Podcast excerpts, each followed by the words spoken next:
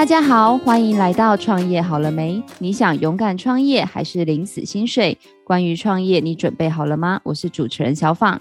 我是旅行快门的 Firas。哎，Firas，我记得你在旅行快门之前是不是开过一家公司啊？哎，是。为什么欲言又？多久以前的事情 啊？他现在还在吗？现在还在，现在还在，只是很久没有去经营它了。啊，就就就就就文字馆的概念吗？就因为疫情，所以暂停营业啊。但是疫情过后之后会恢复啊。哦，那我跟你说，我今天介绍你这位朋友，你现在就是认识他最好的时机。哇，太棒了！哪一位朋友呢？就是当你要重启你的事业啊，或者是啊，你要做很多的行销啊、管理呀、啊，各种疑难杂症，你都可以问今天这一位大神来宾。哇，也就是所谓的企业顾问的概念吗？对，而且我跟你说，这位企业顾问不是只是嘴上讲讲哦，他还有辅导过实际很多成功的案例，他还出过非常多的书，然后是非常多企业大老板的老师。哇塞，简直是偶像啊！迫不及待想要认识他了。太棒了，太棒了！我好不容易邀请到他，我们来邀请我们的资深企业顾问，我们的郑伟全 Vista，欢迎 V 大。Hello，大家好，Vista 大大，我真的是想要邀请你很久，你知道，每天都在脸书上面当你的小粉丝，然后看到你又去哪里，对，做什么分享会呀、啊，然后有非常多很棒的文章，我真的觉得太厉害了，哇，太感谢了，原原来有人在默默的 follow 是吗？哎，Vista 大大，我很想要问一下，到底什么叫气管顾问啊？哦，企业顾问基本上就是呃，为企业主哈，或是这个、呃、公司来提供一些专业的咨询嘛。那当然了，我们开玩笑讲，这个做得好就是顾问嘛，那做不好就是顾门口了。那基本上顾问是这样子，顾问就是呃，他以他的专业，以他的这个资讯，然后来提供一些企业哈，帮他们解决一些问题。那也有人说，其实企业并不是不知道这些事情，而是有时候他们需要有强力的第三方哈来来佐证他们的想法。所以这个企业顾问哈，可能一方面是来帮你解惑的，一方面是来提供你一些解决方案的，再也有可能是来帮助你哈去强化你原本的想法的。那 Vista 大大，我想要问一下，就是说，呃，这个气管顾问他需要什么？听起来就是一个。可能是在产业界历练很多年，还是要念很多书，还是要有很多个人失败的经验，才会成为一个这样成功的企业顾问。好，一般来讲哈，当然这个我我觉得成为顾问哈，有几种的方向，就是说一种是学者啊，就是他可能真的是饱读诗书，他可能是博士、硕士，他可能在这个领域，他这个真的是有非常多的这个知识。一个是学者嘛，另外一种就是专家。专家就是他可能有很多经验，所以他可能有很多行业经验，他可能在这个领域已经做了很久啊，所以他是专家。但还有另外一种，就是他可能通过一些呃专门的呃管顾的一些训练哈，所以他可能是有证照的哈。所以大概不外乎是刚刚说的三种：学者、专家哈，或是经过自己的努力，然后他去考过很多，通过很多的证照考试的，大概是这三种。是，那 Mr. 大大，您是属于哪一种类型的呢？我嗯。这个问题真是太犀利了哈，因为我我也我虽然是这个台大的硕士，但我不敢讲我我是什么学者哈。我想可能比较倾向是专家吧，就是因为过去我的确在很多的领域发展，而且我是跨领域的这个发展者，所以我念过很多不同的科系，然后我做过不同的工作，所以在这个部分呃，可能有稍微多一点的涉猎。是，我觉得其实企管顾问真的是不容易，因为呢，你要让企业愿意听你的话，其实本身的实力也要够，相关的背景资源等等都要非常非常丰富的。那我想要问一下，就是说你本身呢，就是也是学习这样子企业管理相关背景出来的吗？哦，并不是哦，因为我我念过非常多科系，我刚刚说了哈，我最早是念电子的啊，所以我有很多同学现在在竹科啊、南科啊服务，他们在半导体产业。那后来我就去念资讯啊，所以我从电子转到资讯，后来又念了传播，又念了文化创意，又念了工业工程，所以我念的科系从理工啊、商管啊，甚至传播啊，到有些人文的部分都有涉猎。所以呃，我觉得要做顾问，当然。有的人他是很专一的，在某个领域，比方他是制造业的专家，他是这个机械的专家，那很棒。现在有另外一种顾问，他可能需要是跨领域的，他可能是需要能够去触类旁通的。我觉得这个也非常重要，因为我们都知道，请顾问哈，通常就是希望他能够发挥即战力嘛，希望他能够马上的针对企业的需求，能够开药方，或者是给出一些有一些可以执行的方案啊。那也因为这样子，顾问才能够领到顾问费嘛哈，所以这个顾问当然跟一般的上班族略有不同啊。所以顾问当然是我们更希望直接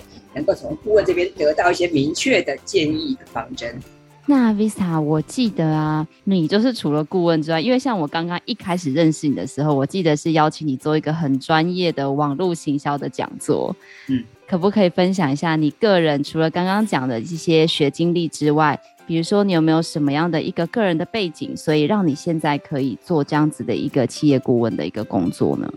哦，好的，这个当然我刚刚讲了哈，我我念过很很多的科系的，然后嗯，还有一个就是因为我过去在这个网络产业，然后在科技业，还有在媒体都有服务过。那在过去在媒体，我可能也采访过很多人嘛，然后也跟很多的公司有有一些联系，所以这当然也是。帮助我可以去更快速的理解这个社会哈，这个世界运行的一个轨迹或者是一个脉动的一个逻辑。那么还有就是说，我们过往在媒体，我们可能写过很多的报道，我们做做过很多的采访。那么你在采访这些部分的时候，其实你就会去拆解、去了解一个公司他们运作的逻辑。比方现在我们谈到商业模式，我们谈到数位转型，那这个背后当然都是有一些啊契机，或是有一些啊其实现象，不是现在才发现的，其实是很早就就出现一些端倪。但是一般人可能呃，他没有那么快做发现到这些讯息哦。那如果说你想要从一个顾问的话，可能我就我会建议从观察做起。平常就是你要有好奇心，你要能够发挥观察力，而要有洞察的能力。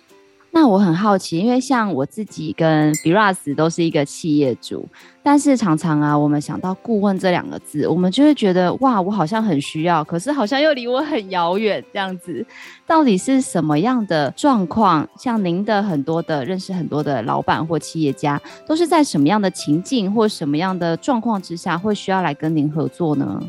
好，那当然，这个我觉得需要顾问的部分，其实每每家公司状况不大一样，但是一般来讲，可以分为几种。一种就是当自家公司的这个营运状况出现停滞的时候，或者是这个成长趋缓的时候，啊，也就是说，原本公司体制内的同仁的努力，哈，还大家都是很努力嘛，但是你先发现这个成长趋缓了，或者是有点停滞的状况，这个时候可能就需要一些外来的哈人事、外来的力量来协助。啊，我们讲说外来的和尚会念经啊，有时候从体制外去邀请一些人来帮我们会诊，这可能是有帮助的。那另外一个方面，可能就是当公司它可能需要开发新的事业啊、新的方向的时候，那么这个时候可能也能够去结合一些外部的力量。那我觉得这是一个不错的做法。所以目前来讲，一般的公司行号他们需要顾问，不外乎就是这两种：一种就是呃公司的业绩可能比较停滞啊，或者是趋缓；另外一种就是他们想要开发新的事业啊，这个时候就是特别需要顾问。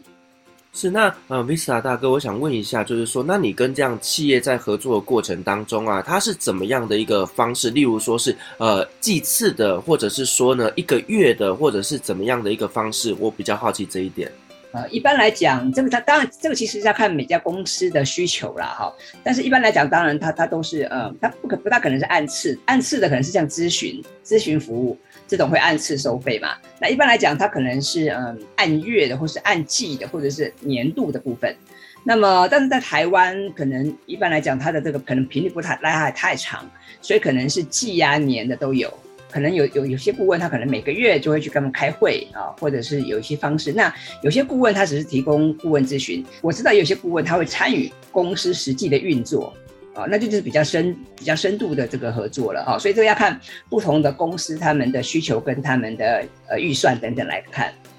但我很好奇，因为像我曾经有某个朋友，就是担任某知名企业的一个行销顾问，那我记得他们在谈顾问合约的时候，其实因为像找他的公司是某一家非常老派也非常老牌的临时公司，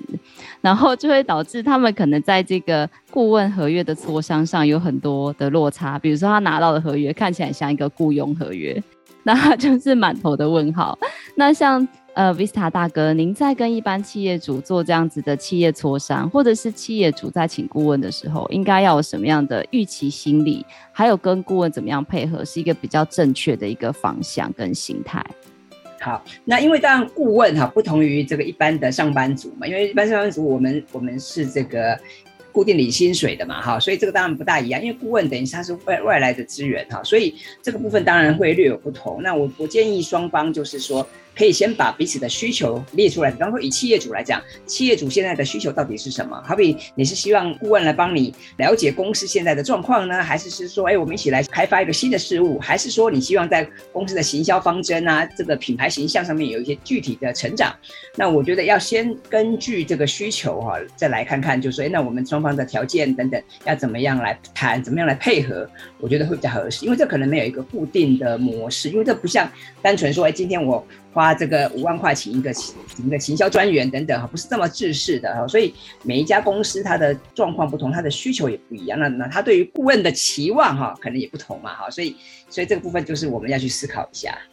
是，那 Vista，我想问一下，就是说呢，一般来讲我们会觉得说，哇，花钱请顾问感觉好贵啊，也不知道能不能得到一个预期的效果啊。那以一个请顾问来讲，它这个费用到底要怎么样来计算会比较合理呢？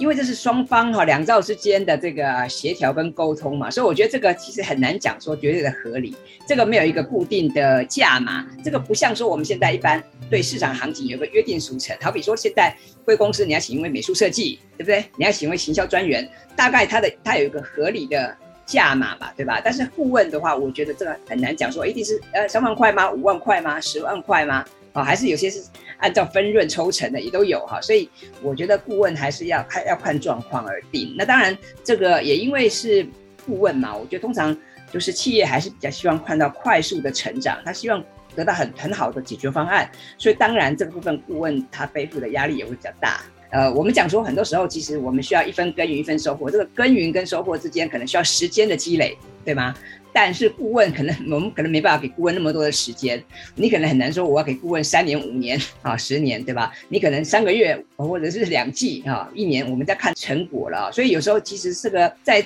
这样的庞大的压力之下哈，这个要立竿见影啊，其实是蛮不容易的。所以相对来讲，顾问他可能获得的报酬也就会比一般的上班族会来得高，啊，这就是很合理的状况。真的，这样子听起来，Firas 很像是一般啊，我们企业的体质就像是中药，慢慢调身体，然后顾问很像强心针，有没有？那个打下去就立刻马上要有效果。那 Vista 大大听了这么多，您对于这个企业顾问的一个介绍，能不能分享几个精彩的案例啊？其实我我做过蛮蛮多不同类型的啦，然后我我觉得不同的产业的想法跟需求不一样。比方说之前呃，我曾经帮过一家公司做他们的品牌品牌形象，然后他们原本是一家船产嘛。完全不懂网络的事情，他们也其实他们原本也不需要有网，他们觉得他们不需要有网络啊，因为他们的生意原本就做得很好啊，他们是传统的通路。但是后来我就告诉他们说，现在你需要面临数位转型，那你必须要去跟这个网络上的这些啊网友哈、啊、去互动哈、啊，所以他们后来听了我的建议，就开始去做他们的官网啊，然后开始做他们的部落格，甚至是现在也开始慢慢做他们怎么开始做电子报啊、IG 等等哈、啊，那。那也许对他们的这个营业额来讲没有办法说马上立刻这个成大幅成长，可是也的确让他们看到了，就是说，哎，新的一一些一些资源，还有就是说，呃，有很有很多年轻的网友开始认识这个传统的品牌哦，我觉得也蛮有意思的。那还有一次，像我另外一个客户是这个做室内设计的，啊，那他们过去曾经得过很多的知名的设计的奖项，所以他们是非常有名的。可是因为非常有名的这个。大公司哈，你就会觉得说它的这个要价哈不凡，对不对？它的这个设计费可能是非常高的哈。那因为要做市场区隔嘛，所以后来他们除了这个高价的部分，他们可能开始也要去做一些比较亲民的哈，或者其实比较呃一起其他的一些案件哈。那这个地方就我就协助他们去做一些呃市场的区隔，然后让他们怎么样从不同的领域面对到崭新的客群。所以这里面其实我们面对到很多不同的挑战啦。有些公司呢，它它就是希望它的营业额成长嘛。那有些公司它是希望说它要拓展新的事业、新的品牌。有些公司它希望说能够呃，特别像这样疫情的时时间，大大家不方便这个出国等等嘛。那怎么样把这个品牌哈拓展到国外去，或者是怎么样把这个国外的客人带来台湾，这些都是很多。公司他们想方设法想要达成的目标，那么身为顾问，你不但要帮他们解决人跟组织的问题，有时候你也需要帮他们解决这些哈盈利或者是数位转型面临的任何的问题哈。所以这个大概就是做顾问他们会遇到的一些状况。那当然讲回来，这也是很有趣的地方，因为其实你身为顾问，你可以去接近了解每家公司他们实际遇到的一些一些状况。那这个其实是一个很有趣的互动的过程。那但是当然，我前面也讲了，这个一方面呃，你要身为一个顾问，你需。要有专业的素养啊，你可能要见多识广，你可能要能够很快的提出这个具体的方针，你不能跟老板说，哎，老板给我三个月哈，让给我半年，我我来想一想看啊，这个可能没办法，所以我们可能必须要很快的透过密集的会议，然后就要拟定这个行动方针，而且能够很快的，你还要去，因为现在有很多这个统计的方法嘛哈，所以我们也要去看这些数据啊，然后根据这些数据，我们来去解释，哎，这样的做法到底有没有效？那是不是需要检讨啊？所以这个还是。顾问的常常遇到的状况，呃，Visa，我想问一下，就是说呢，因为企业顾问就是帮人家解决疑难杂症的问题嘛，那你有没有遇过就是那种病入膏肓啊，或者是非常棘手的问题呢？啊、非常棘手的一一定会有，因为毕竟企业的营运哈，不可能说每家公司的状况都一样哦，一定有些公司。就是我们都知道嘛，有些公司它可能现在正在起飞期，对不对？有些它是平稳的状况，但是当然一定有一些公司，它现在可能它的体质或它的这个是所谓的夕阳产业等等，一定会我们一定会面临到一些公司，它有这个起飞期，也有一些比较是啊状态不是很好的部分。那这个部分，我觉得当然身为顾问，你就要很能够很客观的为他做分析。还有就是因为有时候我们人会有些迷失，因为当你自己是事业的经营者啊，你可能会对这个事业有所有有情感嘛，有很多的投射，那么。你即使知道这个道理，但是真的让你做出这个决定，你是困难的。那么这个时候，顾问就必须要从旁哈，对不对？很理性的，能够提供一些具体的建议。所以，当然我们过去辅导过的案例里面，当然也有那些不是就是状态不是很好的。但是我们身为顾问的职责，我们就必须要能够啊，很冷静的去协助他，然后看看怎么样解决。比方说，呃，你是要思考再起一个新事业呢，还是就是要能够。完整的啊，圆满的退场呢？我觉得当然这个退场也是一个嗯很合理的现象，因为我们讲说创业是九死一生嘛，啊，也不是每个人的创业每次创业都很顺利啊。那当然我们失败的经验都可以化成美好的养分啊，所以我觉得这个是很正常的现象。就是再厉害的顾问哈，他可能难免也会遇到一些挫折，会遇到一些市场残酷的面相嘛。我想这个是很正常的。哇，我觉得刚才有一句话很 touch 到我，他说失败都可以化为成长的养分。但我现在现在身为一个企业主，现在那个三四月第一季刚好是拼业绩的时候，我觉得我的挫折好多，所以这个时候你可能就需要一个顾问陪你聊一聊，不是？有哦，我就想说，等一下我们录完音之后，我就可以立刻开始预约那个 Vista 顾问的时间。那 Vista 大大，我想要问一下，因为像我们知道说，一个企业里面有非常多的面向嘛，包括什么产销人发财，对对。那像以您个人来说，一个顾问是会面面俱到吗？还是像以您个人来说，您会特别侧重在什么样的一个辅导面向？好，这个问题非常的有意思啊，果然是有经验的经呃企业经营者，呃，当然企业我们讲了嘛，就开门七件事，每天企业你营运你会遇到非常多的事情，不是只有钱的问题嘛，人的问题、组织的问题都是问题。但当然每个顾问通常来讲他不是通才哈，所以当然每个顾问理论上他会有他最专精的某一项、某两项嘛哈。不过我我也可以跟大家分享一下，其实在问在顾问的过程中，很多时候我们以为顾问是来解决某个技术问题的。但其实很多时候，顾问是来帮忙解决组织跟人的问题的。也就是说，因为公司是由人组成的嘛，啊，不管是公司老板呐、经理呀、员工，对不对？高层主管、基层员工，其实公司里面很多的时时候状况是从人上面问题从人上面来的哈。那么如果能够解决人的问题，其实很多时候公司的营运会更加顺利哈。所以其实很多时候顾问不只是解决一些技术的问题，很多时候其实顾问会去参与到解决到一些组织的问题。那我们像我们前面谈到数位转型，数位转型并不是说你今天全部什么医化呀，全部全部电脑化这就搞定了哈。其实数位转型很多时候牵涉到人的问题。啊，比方说我们人的工作的习惯、我们的心态，还有部门跟部门之间的互动，对不对？这些都都是数位转型过程中我们要去处理的问题。所以，我们刚刚讲了，其实这个顾问很多时候不只是处理一些专业的问题，很多时候还要去协助一些人的问题，或是组织的问题，尤其是不同部门跟不同部门之间啊的关系等等，或者是呃公司跟客户之间的关系，这些可能也都是顾问会可以发挥的空间。对耶，我觉得像我曾经听过我同学的一个讲座的分享，他的那个主题非常有趣。他说什么叫做企业文化？他说大家以为的企业文化，就是比如说我们在可能看到的一些广告啊或讯息的传递，让大众所知说，哦，这一家企业的形象都是很专业，或者是很 fashion，或者是很新潮。但是他说他们家企业拍广告的预算有百分之五十是拍给企业员工看的。然后那时候我就觉得哇，好惊讶哦！所以他说，一个好的企业文化，其实是你问公司的每一个人，每一个人都会告诉你，我们的企业是这样。那这样才是一个成功企业文化的形塑。我觉得就很像 Vista 刚刚所讲的这样子的一个从根本从人，而不是有时候从体制就可以解决一家企业的问题。是，那我想请教一下 Vista 大哥，就是说呢，那你觉得担任一个企业顾问呢、啊，你最基本你需要具备的一个态度跟能力又是一些什么呢？如果说能力的话，当然就是相关的专业素养嘛。好，比方说你现在你要做一个资讯业的顾问，那当然你要对资讯业了若指掌，你要对资讯业的这个哈相关的发展趋势你要了解。那另外一个当然就是说，呃，刚刚讲的是技术面的部分，另外一个部分就是能力呀、啊，还有就是我觉得当身为顾问，你必须要冷静，要客观，还有就是你要有观察能力，还要有洞察能力。再来，可能我觉得同理心也很重要，因为顾问毕竟不是公司的员工嘛。但是我们在介入公司的运作的时候，你必须要能够换位思考。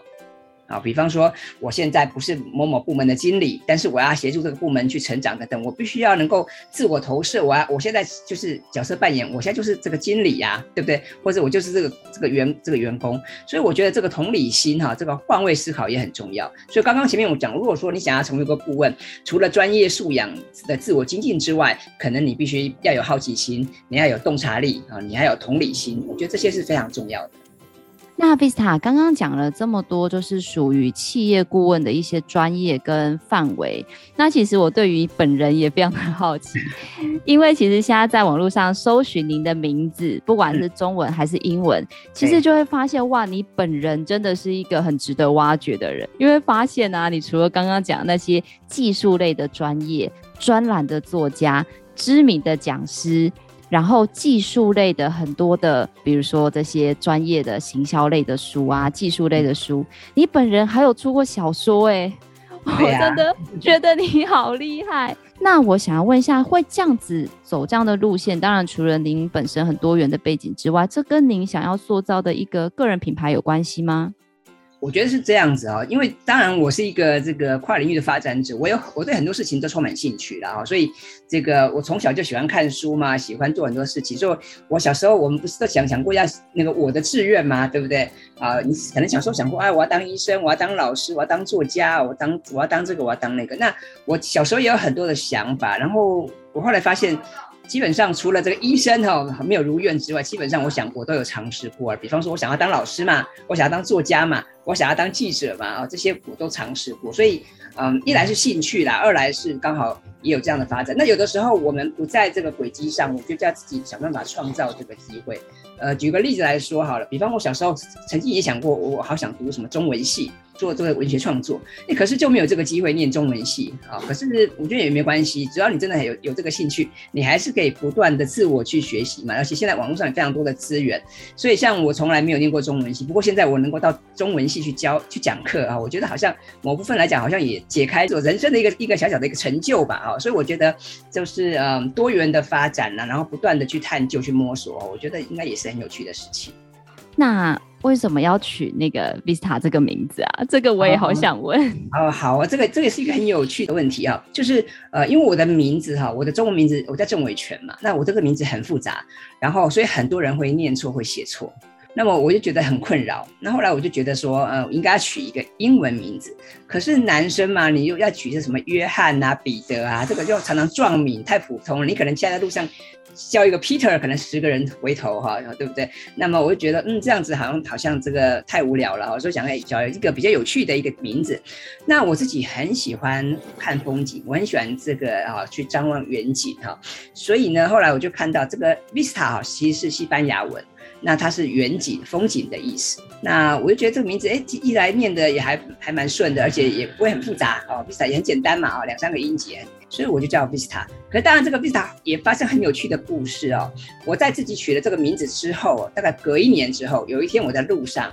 啊，然后听广播，然后那个广播就说：“哎呀，这个美国微软公司明年要推出一个崭新的作业系统，叫 Windows Vista。”哦，然后呢，我就我听到就傻眼，但后来才想想，嗯，这个一则以喜，一则以忧，忧的是什么？以后人家可能说，哎呀，Vista 你是学微软的，对不对？啊、哦，那那喜的喜的是什么？因为以后我再也不需要解释什么是 Vista，因为很多人就知道 Windows Vista 了嘛，啊、哦，所以你看，这就是从行销的角度来看，就是因为这样子，感谢微软帮我打开知名度。那不过因为这个名字比较特别啦，所以的确到现在很少人有撞名的现象，所以其实还蛮好记的哈、哦。所以当然这个也是蛮有趣的一个小故事。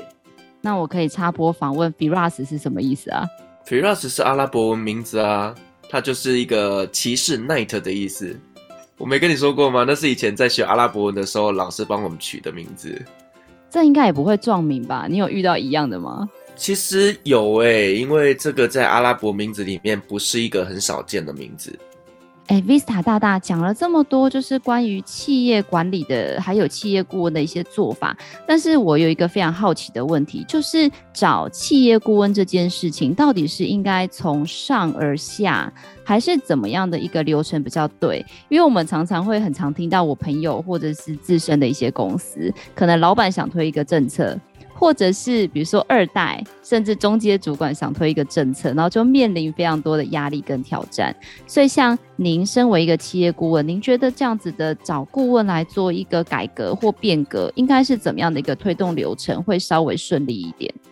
其实这个问题哈很常见，但是老实说，这个其实没有标准答案，因为每家公司的状况不一样。那当然很多很多时候，比方就像你刚才讲的，很多时候是这个二代他们有很多新的想法，对不对？可是他们没办法得到这个呃大老板的支持。又或者是也很多时候，大老板他有一些想法，可是下面的员工不配合啊、哦，所以这些状况都有，所以我觉得很难讲说一定用什么样的方式，是 bottom up 还是 top down 比较好，我觉得这个很难讲，这还是要看状况而定。不过就是说，呃，我觉得身为顾问，当我们介入这家公司的时候，可能我们我我的建议是一开始不急着立刻去下判断呢、啊，我觉得还是要先观察，还有就是说先帮企业做盘点。我觉得这个比较重要，就是我们要去思考，到底这个企业现在面临的是人和的问题，还是是技术的问题，还是营业哪个面向啊哪个环节出了问题？我们要先盘点。所以我觉得这个部分，包括像这个企业主也是一样，企业主当今天觉得说，哎，想要找个这个外面的顾问来帮忙咨询的时候，他可能也要去思考一下啊、除了说这个预算费用的问题之外，可能他也要去想想看，对这个顾问的想象是什么。因为顾问也不可能三头六臂，也不可能这个哈完全全部都能够帮他解决，所以还是要能够很具体明义的去想清楚到底，呃，到底他们希望顾问帮忙做哪些事情，还有到底到底要可以怎么怎么开始做啊，怎么分阶段开始做，所以我觉得这个地方，呃，就就可以大家还可以好好去思考一下。那 Vista 大大就是我们前面讲了企管顾问您个人的部分，再来我就要问到就是我自己想要知道的专业问题，把这个那个采访时间。当成要付费的顾问时间，就是我知道您有一个专业是做网络行销，刚刚讲的多数位化嘛。那其实我们知道网络行销现在大家都很注重所谓的内容。那像我们自己本身也是做 Podcast 节目，或者像 Firas 也是做旅行快门，到底一个好的内容行销是怎么一回事啊？内容行销哈，这几年好像蛮红的哈。其实内容行销很久了啦。呃，我可以快速分享一下。其实，在一九九六年哈，就有内容行销这样的说法了。然后，在一九九八年就有内容行销总监这样的职缺啊。所以你看，这样其实已经有二十几年。那内容行销，什么是内容行销？顾名思义，就是用内容来驱动行销嘛。那内容行销为什么这几年很受到重视呢？呃，我们都知道，像广告，对不对？广告好像很有效，这个像当大家可能都有在脸书啊，在 Google 投放广告的这个经验嘛。啊，那如果有时候素材好合适，或者是你的东西好，的确这个透过广告的的这个投放，可能会很快得到一些不错的效果。但是广告现在有一些问题，第一个广告费太贵，第二个我们都知道广告的费用预算你有一半浪费掉嘛，可是就不知道是哪一半，对不对？所以这个时候呃就会想说，那有没有什么方法可以？不用花这么多的预算，但是又能够去做到有效的行销推广，所以这就是内容行销为什么这几年崛起的原因。但是内容行销是这样子，它是透过好的优质的内容啊来做一些积累，那相对来讲，它就需要时间发酵啊，所以它很很难像广告这样子，就是像广告投放，我们可能今天投放，也许明天它就可以得到一堆订单了。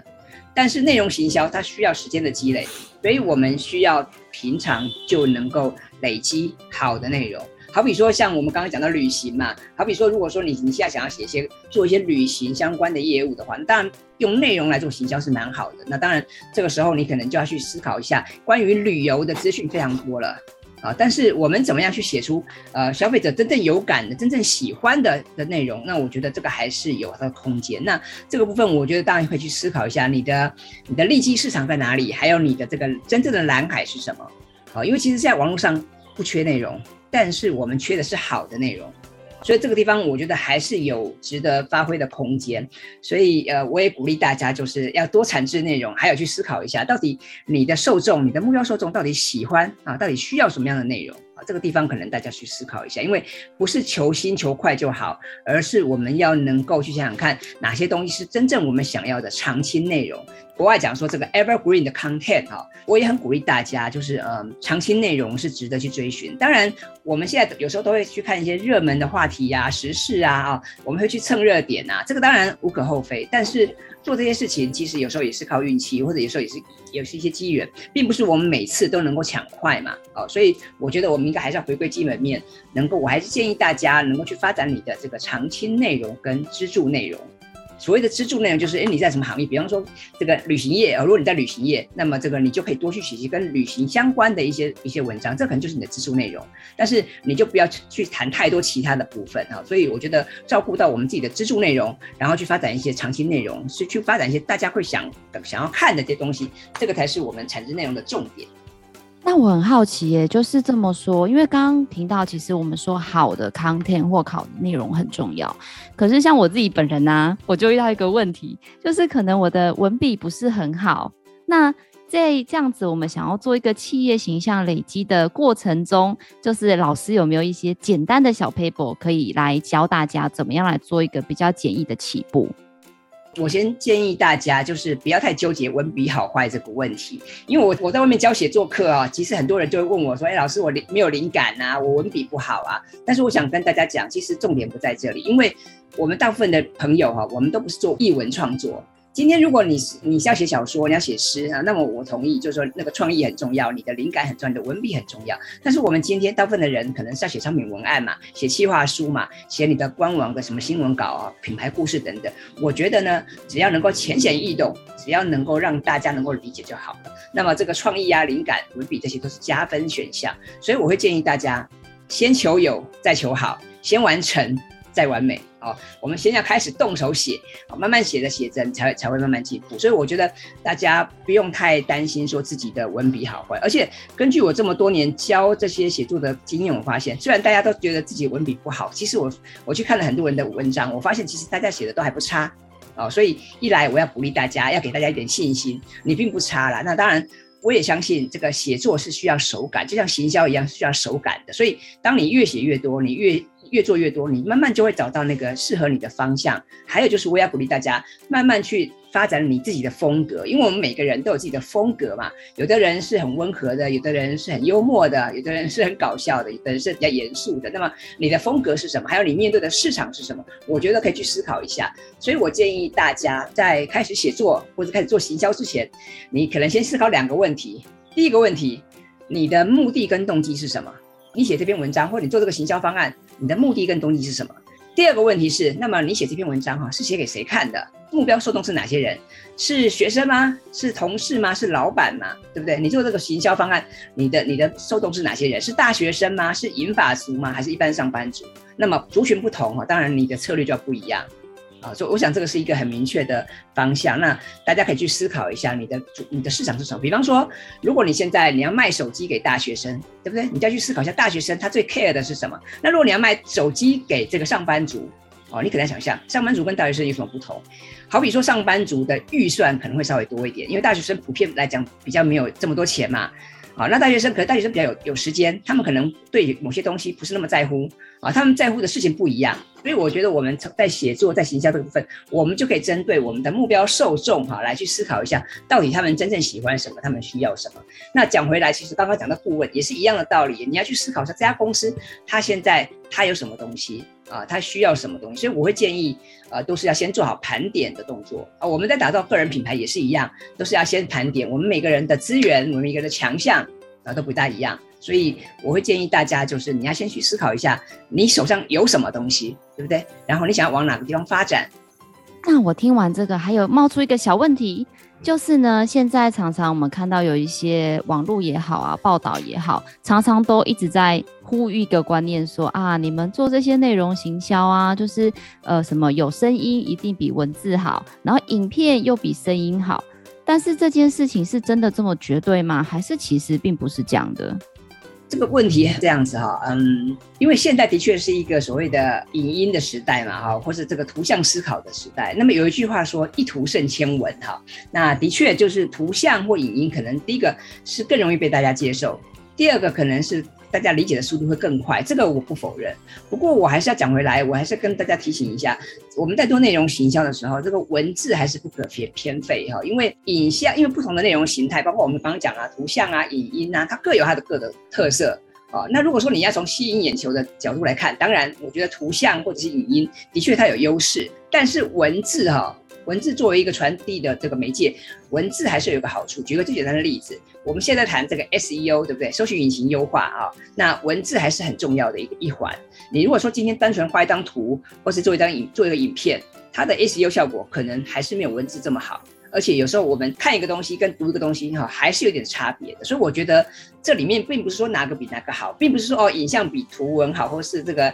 呃文章就一定比影影片好，并不是这样，而是说我们要能够去理解他们每个媒介它的特色。然后在不同的地方，我们不同的需求，我们来去用，所以也看看，比方说，我像我们刚讲旅游业，旅游业我们可能马上马上想到这个碧海蓝天啊，想到这些美食啊，那这个时候图像或者影片的刺激，可能真的会比文字好。那这个时候多多用一些影像，多用一些图片，那是好的。但是也有时候，其实你更需要看的是文字的描述，文字的介绍。所以我觉得这个没有绝对的标准，而是要看我们的场域，还要看我们的产业而已。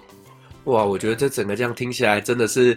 我觉得我今天真是收获非常非常的多，因为完全就是我自己现在正在做的事情，而且对我来讲，好像真的有一些问题被老师给点醒了。好，那 Visa 大大，我想问一下，就是说，那我如果说在未来啊，有这样子心境的人，他们也想要来从事所谓的企业顾问这样的职业的部分，那你有什么建议可以给他们的呢？好，那我我觉得第一个建议就是要发挥好奇心，要多观察。我们每天呢，其实我们人有意无意之间，我们会大量输入很多的资讯。举个例子，比方说你今天搭捷运，对不对？啊，你在车上啊，不管你是闭目养神还是你是站着哈，其实你都不经意会接收到很多的资讯，可能是那个车厢里面的这个广告，可能是哈旁边的行人等等。但是很多时候我们只有输入嘛，我们没有仔细去思辨，我们也没有输出。所以我建议想要当顾问的人，第一个你要有强大的好奇心，你要能够有呃有完整的观察力，还有就是你自己你。观察这些资讯之后，你能不能用你自己的话语把它说出来？还有，你能不能把它转译成有意义的一些讯息？啊，这个是非常重要的。因为身身为顾问，顾问有的时候他是没有参考书、没有没有这个教科书可以看的啊。那这些状况都是很实际的现场的案例。所以呢，你光有专业的素养还不够，我们还要能有能够这个随机应变，对不对？你还能够变通的能力。那这些东西，我觉得就需要靠平常啊，你从观察从入手，还有就是要有同理心嘛。我说换位思考非常重要，所以。呃，我建议有兴趣想要当顾问的朋友，呃，一来是我们在专业素养上面我们要自我精进啊，自我去学习；二来是我建议大家就是要多观察啊，因为我们想要做这个顾问，或者是说我们想要做行销，呃，我建议大家不要只是坐在电脑前啊去 Google 去研究，你可能要多。拥抱人群，多走入人群，多去理解我们生活周遭呃的一些事故。那么很多时候，哪怕是街头啊，哪怕是便利商店，里面都有很多的情报，值得我们去探索跟学习啊。所以我会建议大家，就是第一个，我们要丰富自我的学养；第二个是我们要有观察洞察的能力；第三个是我们要跟多跟人互动，因为毕竟顾问很多时候要解决的是人跟组织的问题，而不只是技术的问题啊。所以呃，不要只是在技术层面打转。我会建议大家要包括像技术啊。包括像人的部分都要能够去涉猎，都要能够有一番的理解。这样的话，呃，你的顾问事业才会做得更稳定。还有就是你能够更能够帮助业主哈去解决他们的问题。那以上就是我的一些建议。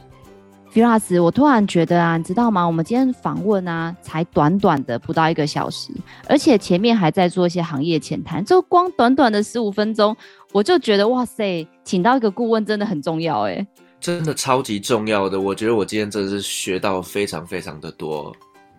我觉得啊，如果你有机会再跟我们的 Vista 聊聊，你的旅行快门变现就有望了。没有问题，就要靠我们 Vista 大大了。好，没问题哦，有机会我们可以多聊聊。嗯。好哦，今天非常感谢 Vista 大大帮我们分享了很多，就是一个神秘的职业，就是企业顾问到底在做什么？从企业顾问需要具备一些能力，然后人格特质，到一个企业顾问可以为一家企业带来什么样的一个帮助？那当然，如果您的公司现在有面临一些转型或者是一些停滞的问题的话，我们也非常的欢迎你可以来跟我们的 Vista 做一个联络，我们也会把 Vista 相关的联络资讯放在下方的资讯栏。如果您喜欢我们的节目，别忘了给我们五星好评加分享哦！创业好了没？我们下次见喽，拜拜，拜拜，拜拜。谢谢。